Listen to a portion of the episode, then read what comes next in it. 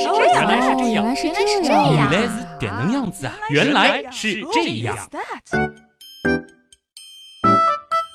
欢迎来到原来是这样，各位好，我是旭东。我是姜文，上一期节目呢，咱们是说了人为什么会尴尬。嗯，在各种各样的尴尬场景当中，其实我们提到了有一种它比较的特殊啊，那就是所谓的替代尴尬。相信姜文应该还记得啊，嗯，记得，那就是因为它并不是因为咱们自身的行为而导致的尴尬，而是看到别人的尴尬，使得自己也很尴尬。原样在很早的时候说过，笑为什么会传染？所以说尴尬也会传染嘛。就是你说从别人尴尬到自己尴尬，这中间到底发生了什么呢？尴尬为什么会传染呢？就是啊感觉上真的是会有这种传染的表现啊。对，其实不仅仅是尴尬，看见别人笑，看见别人悲伤，看见别人痛苦等等等等，为什么我们也似乎会感同身受呢？为什么呢？这些气氛、这些情绪，它为什么会传染呢？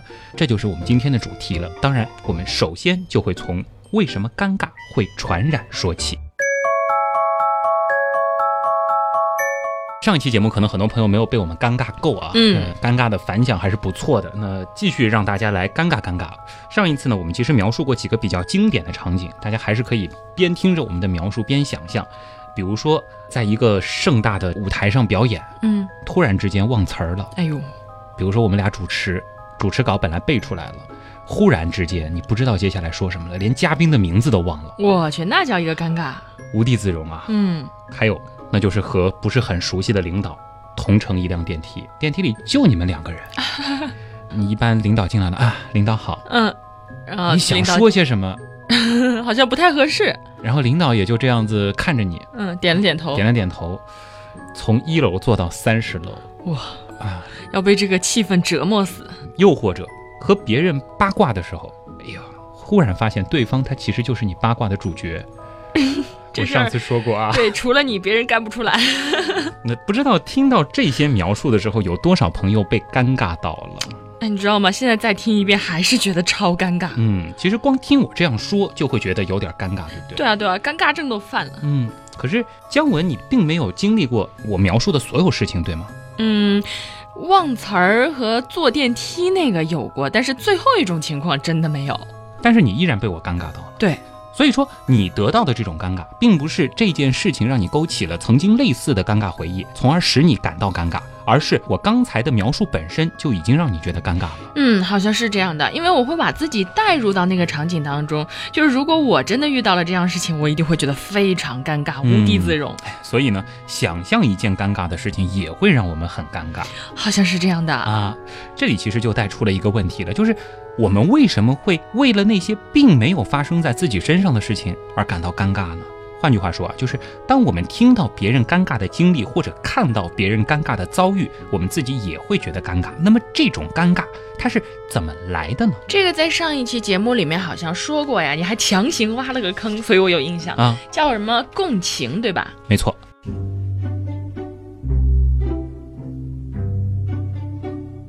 共情啊，记住这个名词，它呢也被称作是同理心。它呢其实是由人本主义的创始人罗杰斯所阐述的一种概念，这是一个心理学的概念。嗯现在呢，也越来越多的是出现在了现代精神分析学者的著作当中。其实比较有意思的是，人本主义和精神分析它是一个对立的观点，但是呢，共情却是他们共同使用的一种手法。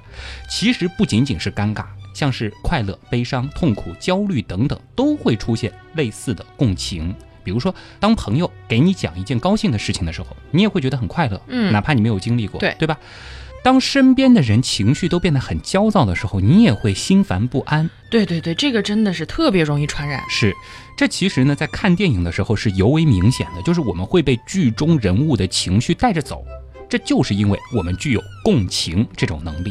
那姜文，你觉得我们为什么会有共情的能力呢？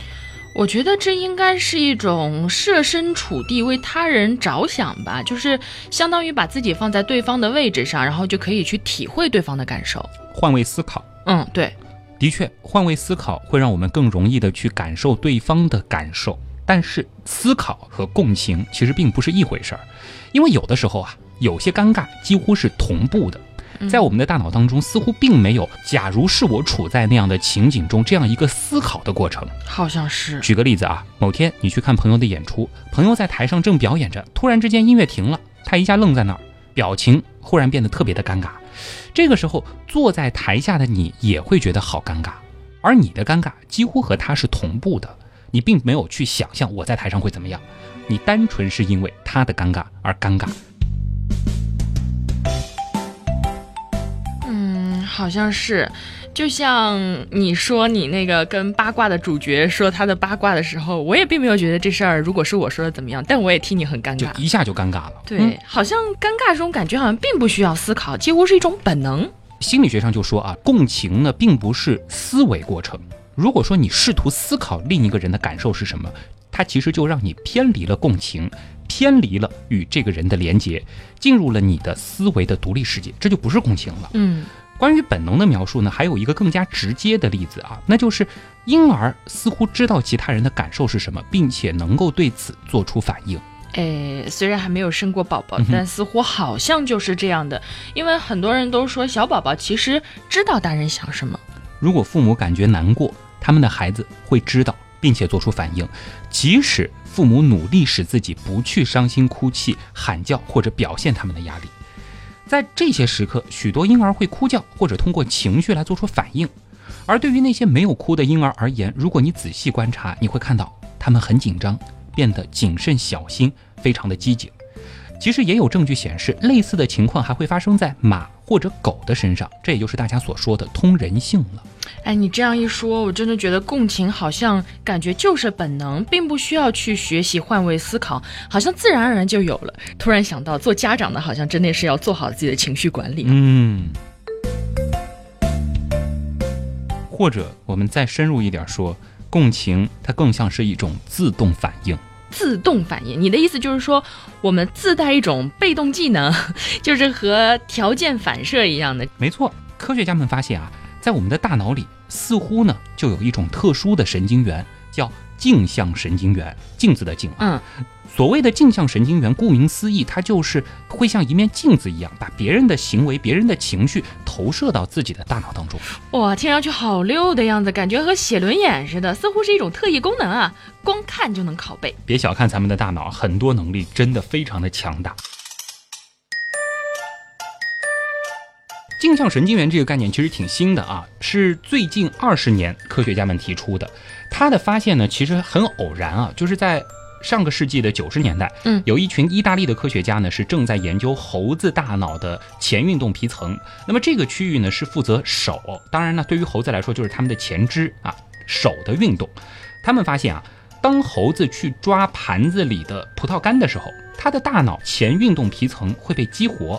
这是一个非常正常的反应，因为抓握这个动作的确是和前运动皮层相关的。但是呢，一次非常偶然的机会，就是当实验人员自己伸手去抓葡萄干的时候，哎，他们惊奇的发现，看着他抓葡萄干的这只猴子的大脑里啊，它的这个前运动皮层也被激活了。咦，好像自己去抓一样。哎，而这只猴子它只是坐在那里静静的看着。并没有抓握的动作，嗯，这就非常有意思了。也就是说，他看实验人员抓葡萄干的时候，他大脑里的反应和自己抓葡萄干的时候是非常类似的。好有意思啊！你看他有好吃的，自己没法抓，我觉得心里肯定特别着急。然后换作是我，估计也会激活我的前运动皮层。嗯，不过你别说啊，镜像神经元真的有点像照镜子的意思。话说猴子离咱们的关系呢也还是挺近的，所以这种神经元我们人类的大脑里也有，对吗？嗯，光凭推测没有证据肯定是不行的，对吧？科学家们呢后来就设计了一系列的实验，证实了人的大脑当中也存在着镜像神经元，并且呢科学家们认为，也许正是镜像神经元让我们能够理解别人的行为和意图。嗯，比如说，当一个人伸出手去。而他面前的桌子上放着一只杯子，我们就会本能的知道他是要去拿这只杯子。在这个中间，我们并不需要去思考，对不对？因为我们在看的时候，大脑其实也在做同样的事情。嗯，如果他伸手没有抓到这只杯子，抓空了，我一定会替他尴尬。所以我们在看电影的时候特别有代入感，然后看到别人跳伞、打架什么的，感觉自己似乎也是参与了。嗯所以这就是镜像神经元在起作用嘛。应该是的啊。而这种代入感呢，其实不仅仅是在动作和行为上，在情感世界里，镜像神经元同样非常的重要。好，绕了一圈，终于要说回正题了。尴尬为什么会传染？所以也是镜像神经元在搞鬼喽。之前我们说过啊，不只是尴尬、快乐、悲伤、恐惧等等，同样是会被传染的。嗯，这其中一个非常主要的原因，就是当我们看到别人的表情或者感受到别人的情绪的时候，这个镜像神经元啊，就会将别人的情绪体验投射到我们的大脑当中。于是乎呢，我们就能对别人的情绪感同身受了。啊，原来是这样。我们之所以能够共情，就是因为在我们的大脑里有一种叫做镜像神经元的东西，是它让我们能够去理解别人的情绪。这里我得强迫症一下啊，啊因为你用了“理解别人的情绪”，“理解”这个词，其实理解和感受它是两个不同的概念，不是在咬文嚼字啊。嗯，镜像神经元呢，它能够让我们感受到别人的情绪，但并不一定要理解这背后的原因。好比怎么说呢？就我们前面提到的小宝宝的例子，他肯定理解不了自己的父母是因为尿布钱太贵了而感到悲伤。反过来，有些人呢，他能够理解对方为什么难过，但并不会感同身受。比如说自闭症患者，你是说自闭症的孩子是因为大脑里缺少了这种镜像神经元吗？很有可能是这样。科学家们呢也正在探索当中啊。目前呢，科学家们通常认为啊，镜像神经元产生的内在无意识的模拟是人类产生共情的关键。而自闭症儿童，他们对别人的共情能力就很差，这很可能就是因为他们的某些镜像神经元受损或者缺失，导致他们无法对其他人的状态进行内在的模拟。所以说呢，他们可能没有办法读懂别人的表情，或者是通过那转瞬即逝的表情来猜出对方的真实意图。这是什么意思？就是说他看到我高兴的大笑，却不知道我很高兴。其实呢，如果通过后天学习，他或许能够知道你很高兴，但是他可能需要进行一系列的逻辑分析推理。这就像我们做阅读理解一样了。自闭症患者在阅读他人表情的时候呢，也是需要思考的。首先呢，他需要通过学习了解什么样的面部肌肉的位置对应的是什么表情。比如说，你在和别人说话的时候，不会对自己说啊，他的眉毛和嘴角上扬了，声音也提高了，所以他应该很高兴吧？嗯，不会。但是呢，对于自闭症患者或者某些表情阅读障碍的人来说啊，他们就需要通过眉毛上扬、嘴角上翘等一系列的特征来判断这个人可能是高兴的。哦，是啊，对于我们来说，体会别人的情绪几乎就是一种本能，但是对于他们来说，这真的是需要福尔摩斯那种强大的推理能力啊。嗯，所以呢，自闭症的孩子很难融入社会，因为他们缺少这种感同身受的能力，也就没有办法参与到正常的社交当中了。好可怜啊！看来这个镜像神经元真的很厉害。以前从来没有细想过，为什么我们能明白别人的情绪？今天总算是懂了。嗯，而且这个镜像神经元涉猎好像还挺广的，感觉什么地方它都要插一脚。是，比如说我们拿东西的时候，它要插一脚；看电影的时候，更是要插好多好多脚。社交领域，它也不忘来凑热闹。嗯。凑热闹的地方其实还远不止这些啊，比如说我们生活当中非常常见的打哈欠。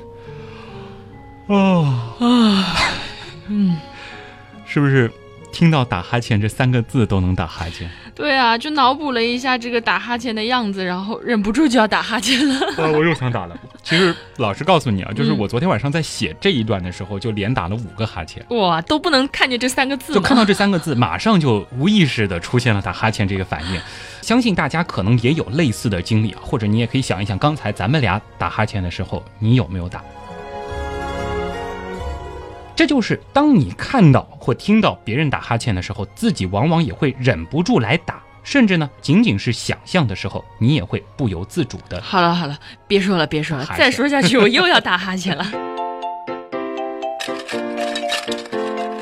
之前有人说过，就是为什么打哈欠这个事儿会传染？有人说是因为在室内的环境下，由于二氧化碳浓度太高了啊，所以呢，有人打哈欠，别人也会打哈欠。哎，听说过。但其实这种说法是站不住脚的，因为在室外打哈欠同样也会传染。莫非这就是镜像神经元在作怪？嗯，很有可能就是这样的。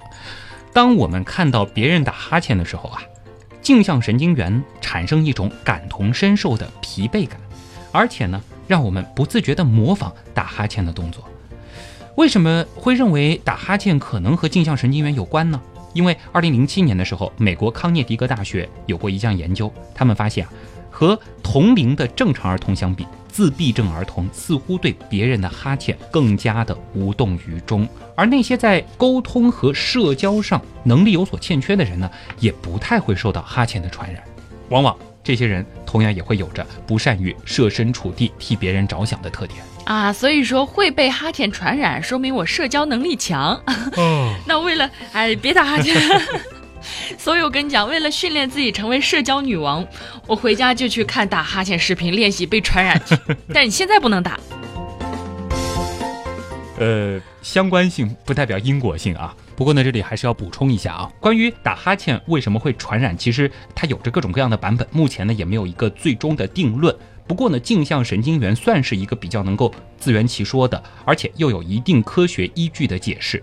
然而呢，我们说了这么多镜像神经元，最重要的一点还没有说呢。是吗？它除了能够让我们理解他人的行为、意图和情感，最主要的一点是他们。能够让我们具有学习的能力。学习能力，这个怎么说呀？打哈欠或者尴尬症会传染，难道还和学习成绩挂钩？没见学霸们都有这样的特点呀？说不定呢。当然呢，不是这样的关系啊。我们前面说过，镜像神经元是什么？就是我们看别人做和自己做，大脑的反应是非常类似的。所以很多时候我们不需要自己做，我们看别人做，然后自己也就学会了。嗯，有点道理。比如说，并没有人教过我们如何洗澡，但是我们从小看到爸爸妈妈是怎么给我们洗澡的，于是我们自己也就学会了。嗯，又比如说，当我们在学习最典型的，比如说某种乐器的时候，我们是通过不断的模仿，那么这种模仿其实也是通过镜像神经元来完成的。再比如说，我很小的时候就会自己梳头发，也是在镜子里看我妈给我梳的。哦，嗯，感觉这个镜像神经元有点万能哦。要是没有它，好像什么事情都做不成。嗯，或者说什么事情都学不成。关于镜像神经元的机制呢，目前我们并不是很清楚啊。我们只是观察到了这样一个现象，并且发现啊，它似乎能够解释很多长久以来困扰我们人类的问题。比如说，很长一段时间以来，神经科学家们都对人类非常强大的模仿能力感到困惑。我们的大脑究竟是如何转化收集到的视觉信息，再以同样的形式通过运动的方式表现出来呢？对于这一点，镜像神经元似乎给出了很好的解释。不管怎么说，真的是低估了大脑的能耐了。期待科学家能够研究的透一点，这样以后学各种黑技能的时候，好像只要多看看，然后就能迅速 get，太爽了。想想就觉得很爽啊！科学家们认为呢，镜像神经元使人们学会从简单模仿。更复杂的模仿，由此逐渐发展出了语言、音乐、艺术、使用工具等等，这是人类进步的最伟大之处之一。不过呢，事物都有两面性，镜像神经元让我们只需要看看就能够学会复杂的认知技能，同时呢，它也让我们更容易的学会暴力。比如说，通过电视或者游戏当中的暴力画面，我们不需要反复操练，就已经学会了如何实施暴力。嗯，有有有，好像看过类似的新闻，就是玩网游什么的，然后施暴啊什么的。嗯啊，学好容易，学坏更容易啊。所以说，暴力电影要少看，尤其是小孩儿。嗯，这个呢还是需要正确引导的啊。这个提醒其实还是非常必要的，尤其是小朋友，他们的模仿能力是非常非常强的。在那些还不能够明辨是非的年纪，他们并不明白这样做到底好不好，对不对？但是通过模仿，他们已经能够学会了。哎，所以说镜像神经元也的确是一把双刃剑呐。是双刃剑这样的一种思维方式也非常的重要。关于我们为什么会有镜像神经元，其实还有一个演化角度的说法啊，比较原样思维的部分来了。因为从某种程度上来说呢，镜像神经元或许能够帮助咱们远离危险。这个怎么说呢？比如说，我们对于负面情感的镜像反应似乎会更强烈一些。一个典型的例子呢，就是厌恶。当我们闻到恶心的味道，或者说吃到难吃的食物的时候，就会表现出厌恶的情绪，而。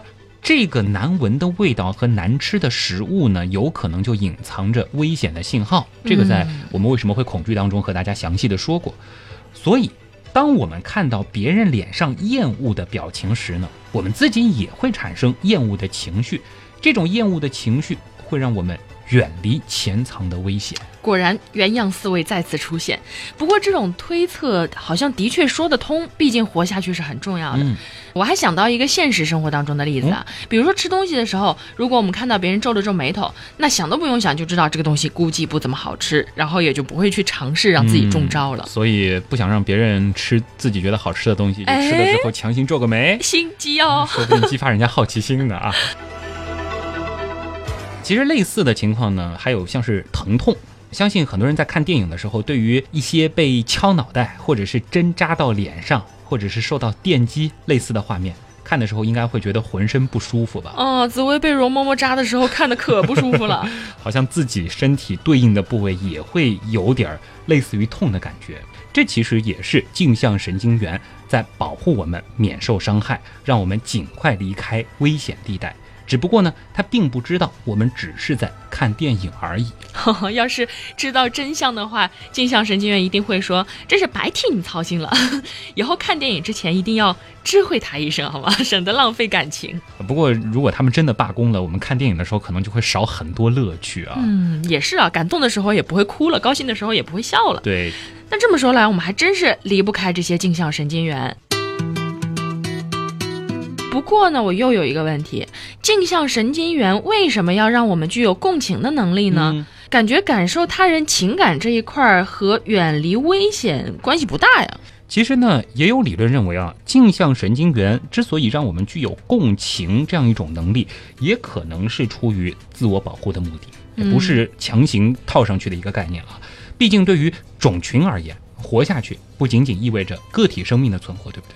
更重要的是要让后代得以延续，我们又是群居动物，这样一来呢，感受彼此的情感就很重要了，不是啊？你的意思是知道别人的感受之后，我们更容易与他人互相帮助？是，当我们看到同伴遭受痛苦的时候，我们能够感受到痛苦，并且帮助他们减轻痛苦，这样的话，父母可以更好的保护自己的孩子，同伴之间也会互相帮助。不过呢？帮助他人通常是需要付出的，所以呢，我们对于同类就会更愿意共情，而对于其他不相干的人呢，可能就会相对的冷漠。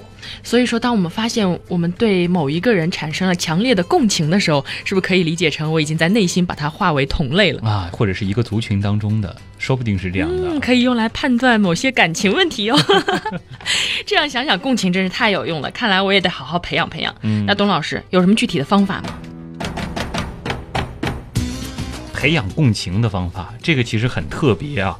它和提高我们其他的能力不太一样，并不是去培养共情方面的技能，而是要停止做那些妨碍共情的事情。嗯，前面说了啊，共情对于婴儿而言是自然而然发生的，它是一种本能。对的，当人们成长的时候。推理能力也随之发展，我们开始会思考，对会因为 A 想到 B 再推出 C。我们经常会迷信咱们后天得到的这种推理能力，以至于呢想要用它来解决生活当中的所有任务。是，这就像咱们发现锤子是一种用途广泛而且非常有力的工具之后，我们想要用它来换窗户，把旧玻璃敲碎的时候它很好用，但是安装新玻璃的时候它就不能用了。那当然了。所以，比较好的办法就是我们不要刻意的去想，去体会他人的感受，因为这是我们的本能。当别人悲伤的时候，自然的带入这样的状态就可以了。嗯，就不要刻意去想，让身体自然的去感受，远离思考，拥抱本能。怎么感觉这句口号怪怪的，有点尴尬呀？那干脆回到今天的引子，尴尬吧。就是对于尴尬这种共情，又有什么生存逻辑呢？这一点其实用在尴尬上倒也是说得通的啊。嗯比如说，当我们和朋友逛街的时候，朋友在大庭广众之下突然摔了个仰面朝天，这个时候我们应该会觉得非常尴尬吧？嗯，尴尬，但是好好笑。但是如果说摔跤的是一个陌生人，我们可能就会单纯的扑哧一声笑出来，并不会觉得特别的尴尬。嗯，对，而这种亲疏关系，它也不是一成不变的，在不同的场合呢，我们会有不同的团体。那当同伴面临尴尬的时候，我们更容易感到尴尬；而当团体以外的人出现尴尬的时候呢，我们更多的时候只会想看笑话。这个幸灾乐祸啊，太不好了。不过仔细想想，好像真的是这样的。嗯，要是自己的朋友在大庭广众犯二的话，我也绝对会想找个地洞稍微钻一下。嗯，像姜文说到的，看到朋友犯二自己尴尬，会更加的感同身受。这个朋友和陌生人之间区别就会比较大了。对，看陌生人看笑话的心态更重一些，嗯然后看朋友的话，真是替他脸红。对非常的难受啊，这种嗯状态。所以，对于尴尬这样的一种共情呢，可能也会在这个方面起到某些的作用，让我们更有利于进行小团体的这种族群式的合作。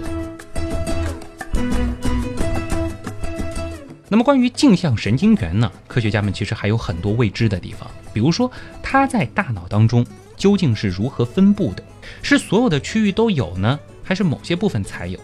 另外呢，像镜像神经元的原理和机制，它究竟是怎样的？这其实还是有待进一步探究的。它和我们语言沟通的形成是不是也有关联呢？我们是不是能够利用这种镜像反应来治疗某些疾病，又或者提高人类的某项能力呢？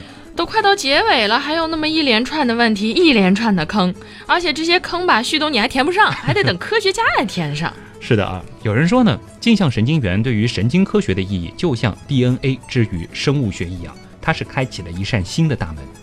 想到了以前哲学家们说过，一个人要真正理解一件事儿，就必须亲身经历。而对于镜像神经元来说，或许没有经历过，也一样能够感同身受。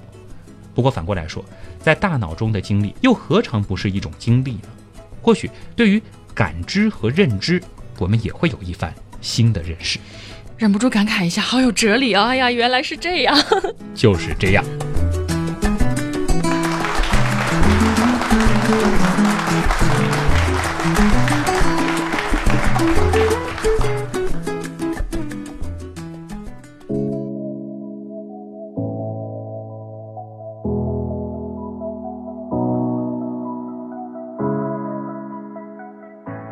老师，你知道吗？我到今天才知道，原来自闭症不是一种心理病，而是一种就镜像神经元的话，应该是基因方面的问题吧？你说的很对，感觉是先天的。嗯，它和其他的精神类的疾病其实区别非常的大，因为它就是由基因控制的。嗯感兴趣的朋友呢，可以去听一下咱们近期的一期极客秀，就是讲到这一方面的。哦，也讲自闭症了吗？裘子龙老师啊，也是在这个领域非常权威的一位专家啊，一位科学家。那么当时我印象很深的有一个观点，这里呢继续也可以和原样的听众朋友分享一下啊，嗯因为他提到了一种思考，就是像自闭症这样的一种基因，它为什么要继续留存在我们的身体当中呢？对啊，按照原样思维，优胜劣汰，它应该淘汰掉了呀。，对，而且他其实还提到了一点，就是猴子身上并没有发现确凿的这个自闭症的现象。嗯那为什么人会有自闭症这种基因依然得以延续呢？其实就谈到了一个类似于神经多样性的一个概念，就是说可能类似的这种机制，它并不是只有缺点没有优点的，有什么优点？又或许可能只是少量的这种自闭症的状态，会让我们更加的专注，哦，更加的愿意沉浸在某件事情当中。这个对于人类的发展是非常重要的。嗯，对，比如说我们在说人为什么会无聊的时候，我们提过人的好奇心，但是你光有好奇心，简单的试一试，这个不足以让我们对这件事情本身有更深的认识，这需要专注。对，而在自闭症的孩子身上，他其实会表现出更多的专注，或许少量的这样的特质，让我们能够发展技术，因此呢，这个特质被人类保留了下来。嗯，但是当这个东西过强的时候，事物的两面性就表现出来了，它可能就产生了自闭症这样一种情况。所以说天才跟自闭症也就是一线之隔。嗯，有的时候自闭症它就是一种天才，嗯也是希望吧，就是这方面的技术，包括人类对镜像神经元的探索、对基因技术的探索，能够解决很多现在看来无法被治愈的疾病。因为现在我们没有办法从根本的层面来克服这些难关。等待科学家的突破啦。嗯。Oh. 今天和大家分享了一下，其实听上去是尴尬的续集，但实际上你会知道，这并不是一期和尴尬有关的节目。所以听起来不那么尴尬了。嗯，对，因为我们讲的其实就是镜像神经元这样的一种机制。这个其实，在神经科学领域，它是一个非常前沿的，还算是比较前沿的概念。包括和专门研究神经科学的嘉宾来聊的时候，他的确也提到，中间有很多未知的领域等待大家的发现和探索。但毫无质疑的是，它打开了一扇新的大门啊。嗯，为什么会紧接着尴尬之后放这样一期节目呢？那也要感谢咱们的这个文案大神啊，冰封小姐，这个应该是给原样贡献过最多文案的咱们的好刀友了啊。女神。那么这期节目因为和我们上一次的这个尴尬有非常强的相关性，所以呢就赶紧和大家进行分享了。那也同样欢迎啊，所有热爱科学、热爱传播科学的朋友，因为我知道我们的听众当中有很多的大神，其实有很多的人在自己熟悉的领域其实是有很深的理解的。那也欢迎您把您的观点、您对这个领域的认识，以文案的方式提供给我们。没错，男神、女神、学霸、学渣们，快来投稿！是都欢迎啊，只要您有独到的思考，那也欢迎大家加入原样文案组。其实，在这个当中呢，也是给大家提供了一些文案写作的方法和文案的思路。拿到我这儿，我也不会。会原封不动的就呈现给大家，我会把它进行节目化的处理，那这样可能可听性会更强一些。旭东老师会帮你改的，所以大胆放心的向我们投稿啊！也和大家叨的差不多了啊，今天的原来是这样，接近尾声了。老规矩，还是要安利一下我们的几个互动平台，依然欢迎大家通过。QQ 群搜索我们的原样刀友会大脚，嗯。嗯，还是要强调一下啊，咱们官方的刀友会只有三个大群，一个是原样刀友会天狼，一个是原样刀友会北极，还有一个就是原样刀友会大脚，我们只开放到了三群，嗯，当然三群的增长速度非常的快啊，开放才将将一个月的时间，已经将近一千人了，嗯，现在群增长的速度真的是非常的喜人啊，当然快加吧，再不加加不上了，依然欢迎大家能够加入到集体当中啊，其实在这里你可以认。认识很多很好玩的朋友，来自各行各业、各学科，非常的有意思。每天晚上看他们的互动，我自己有的时候都会沉迷进去啊，光是窥屏就窥得很开心。在 QQ 群搜索“原样刀友会”，嗯，那当然还有其他的方式，比如说，比如说，仅仅是想了解姜文的私生活啊，可以搜“乖乖猫仔君 ”，细菌的菌，嗯，新浪微博，嗯，搜我呢是可以搜旭东啊，九日山东。啊，东是上面一个山，下面一个东啊，这个字比较难写。另外呢，也可以关注我们的微信订阅号“旭东刀科学”。那么在这个订阅号当中呢，每周会和大家玩两次的猜题看文章啊，题目还是有一定难度的啊，可以锻炼锻炼你的脑力。同时呢，也会在节目播出之后的第二天给大家推送和这期节目有关的内容。还有 BGM，嗯，很好听的原样背景音乐，这个呢都是要感谢原样图文组和原样音乐组的大力支持啊。哎，说起来，我前两天在那个。大脚里面看到了有人说我是原样音乐组的组长，我瞬间好替他骄傲啊！这是共情吗？共情是共情，对，看到别人骄傲，你也会觉得自豪。嗯，这个就是典型的。我社交能力还是很强的。马上就要奥运会了，嗯，看我们的运动员颁奖的时候又骄傲了，而且激动的会哭吧？嗯，其实这个就很典型，因为这时候你并不会去思考我站在领奖台上我会怎么样，单纯的就激动高兴。而且我也知道我站不上领奖台，你也悄悄的透露你也在大奖当中了啊！大家赶紧来啊！当然，百度贴吧还是欢迎大家去转一转的，因为这是一个讨论非即时的，你的观点会在很长一段时间依然出现在那个当中，它可以跨越几个月的时间依然被讨论。百度贴吧同样也是旭东刀科学。嗯，好了，那么今天的节目到这儿，真的和大家聊的差不多了。我是旭东，我是姜文，咱们下周的原来是这样，不见不散，拜拜。我站在镜子的前面。己的脸，眼睛流露出一点点我不清楚的改变，永远真不怪的头发，说着心不。安全。想，若是最甜一点，人生就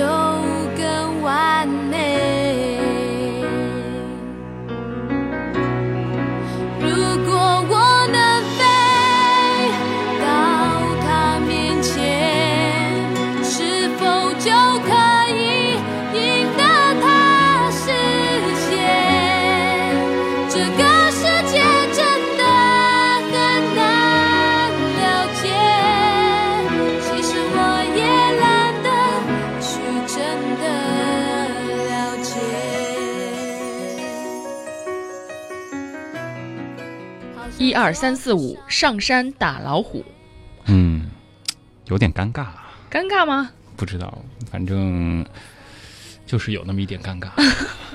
你觉得呢？我觉得你的声音有点小。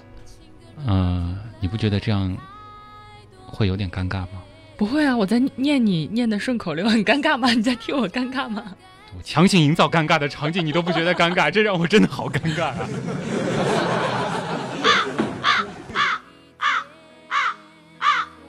所以说，这并不是事情本身让你勾起了啊，所以说，而是啊，不哇，听上去好溜的样子啊，感觉和那个写轮眼，什么叫写轮眼？你没看过《火影忍者》是吧？没有？就是有一个技能，就是可以把别人的技能直接复制下来。哦，就叫写轮眼啊？嗯，好吧。不